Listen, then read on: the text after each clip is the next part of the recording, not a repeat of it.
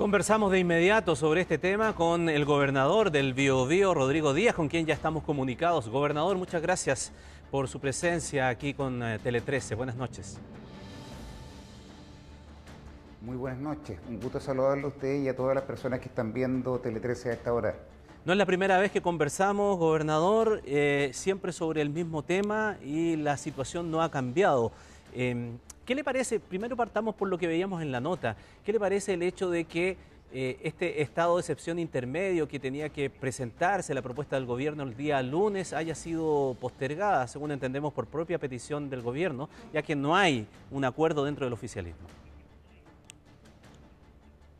Mire, lo primero que le quisiera decir es que para las personas que vivimos en la región del Biobío eh, es cotidiano tener hechos de violencia es una situación que se está dando todos los días eh, y que esta situación afecta a personas y estas personas son trabajadores, una mamá con su hija que están en su casa, eh, personas que van a hacer trabajos porque llevan comida o, están arreglando los postes de la luz, afecta a personas. Eh, y, y, a mí me llama un poco la atención y me da mucha pena ver un debate de parlamentarios o de autoridades de gobierno que están radicados en la moneda o en Valparaíso, que no conocen la realidad que vivimos y que tratan de hacer un gallito como entre izquierda y derecha que, que la verdad a nosotros solo nos hace eh, que nuestra gente siga sufriendo. Mire, eh, esto de necesitamos más tiempo, pero por Dios, si, si estas cosas están ocurriendo ya desde hace mucho tiempo, llevamos 20 años con acciones de violencia y estas acciones de violencia han ido incrementándose. Primero eran solo ataques contra máquinas, luego fueron ataques contra instalaciones. Con el correr de los años se empezó a atacar eh, propiedades, cosas de turismo, casas, cabañas, hoteles. Luego se empezó a disparar y a quemar a primeras viviendas, a casas de personas que viven en el sector. Luego se empezaron a robar los animales, los autos, eh, empezaron, empezaron a suceder eh, tiroteos similares a los que todos pudieron ver anoche en una población de Santiago cuando unas tías eh, tiraban a sus niños al suelo en la población.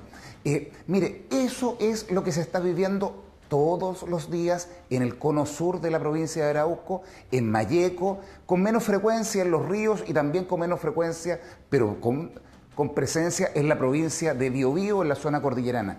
Entonces, frente a esta realidad, lo que uno dice, perdone que lo diga como un clamor desesperado, pero por favor resuelvan por favor resuelvan y bríndennos seguridad, porque nuestras personas no son inferiores a las que viven en la región metropolitana, son tan chilenos como el resto de las personas.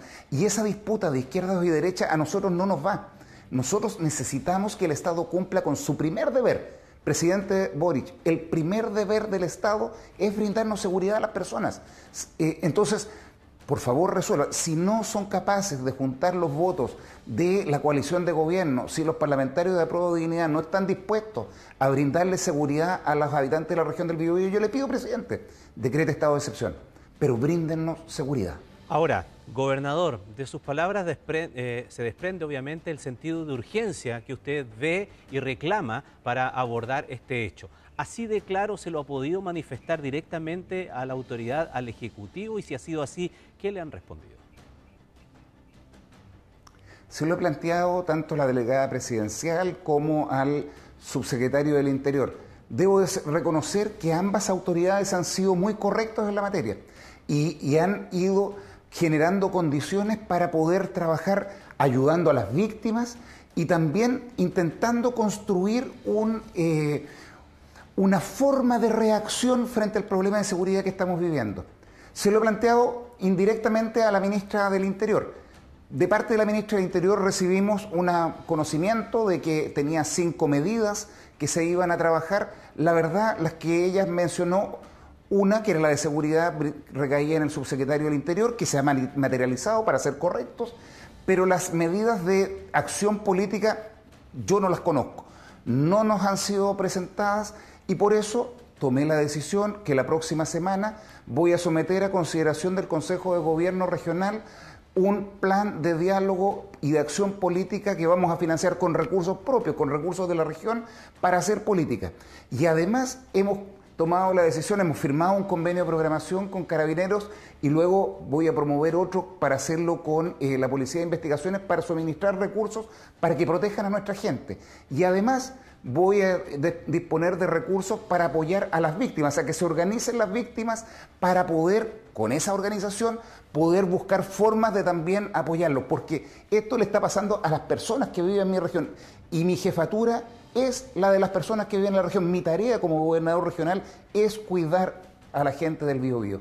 Gobernador, eh, más allá también de la discusión y de las diferencias políticas en el uso de un instrumento, sea los que hoy día tiene la actual constitución o este estado de excepción intermedio que pretende eh, que se discuta rápidamente el gobierno eh, en el Congreso si es que logra reunir los votos necesarios, está el hecho de si lo obrado hasta este instante con estados de excepción anteriores han sido efectivos, han sido eficaces. Se lo pregunto porque el fiscal nacional Jorge Abbott dijo hoy día que no existe una variación sustancial en los delitos al aplicar el estado de excepción en la macrozona sur, que algunos delitos suben, sí, que otros bajan y que luego vuelven a subir. Eh, ¿Qué le parece esa visión que arranca de los números que maneja eh, la Fiscalía Nacional?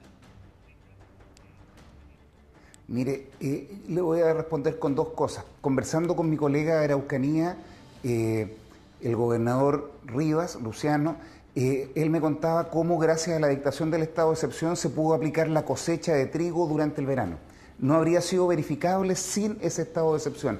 Fíjese que eso significa que llegaron los alimentos, porque la región de la Araucanía es el granero del país. En el caso de los habitantes de la región del Biobío, lo he conversado con los alcaldes de Tirúa, de Contulmo, también con el alcalde de Cañete. Si bien hubo muchos problemas fuera de las rutas principales, la sensación de las personas que viven en la región con protección en las carreteras fue de más tranquilidad, porque los alimentos pudieron llegar, los camiones distribuidores podían ir con los alimentos a los kioscos de, las, comunas y no se quedaban estacionados en Cañete. Eh, entonces, mire, hay una connotación que estadística de la cantidad de delitos y de la gravedad de estos delitos, por un lado, pero también hay un aspecto subjetivo que es la sensación de seguridad de las personas.